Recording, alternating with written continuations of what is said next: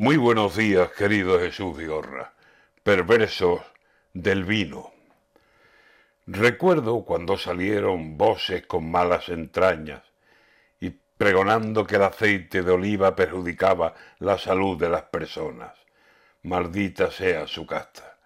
Muy oscuros intereses hubo en aquella campaña, con empeño, al parecer, en darle paso a otras grasas, de semilla o quizá de rentabilidad alta.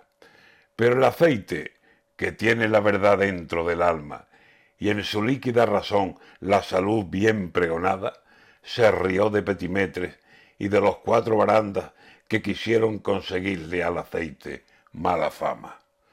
Ahora oigo por ahí, y me hace muy poca gracia, que el Parlamento Europeo, al parecer, tiene ganas de etiquetar nuestros vinos con un mensaje canalla que, como con el tabaco, nos diga que el vino mata. Es verdad que los excesos no benefician en nada y el alimento más sano comido en exceso daña.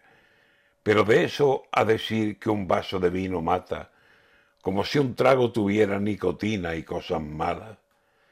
La mosca tras de la oreja tienen los viñedos, paisa, y los bodegueros todos, restaurantes, bares, tascas, se preguntan si aquí hay gato encerrado o si es gata que con malas intenciones y con las peores trazas viene a jodernos la viña y a pellizcarnos la hogaza.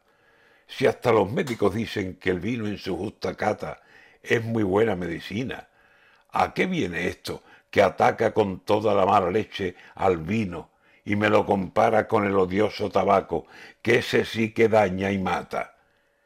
el Parlamento Europeo, con qué rumor se emborracha, que beba vino español, que se ve que le hace falta.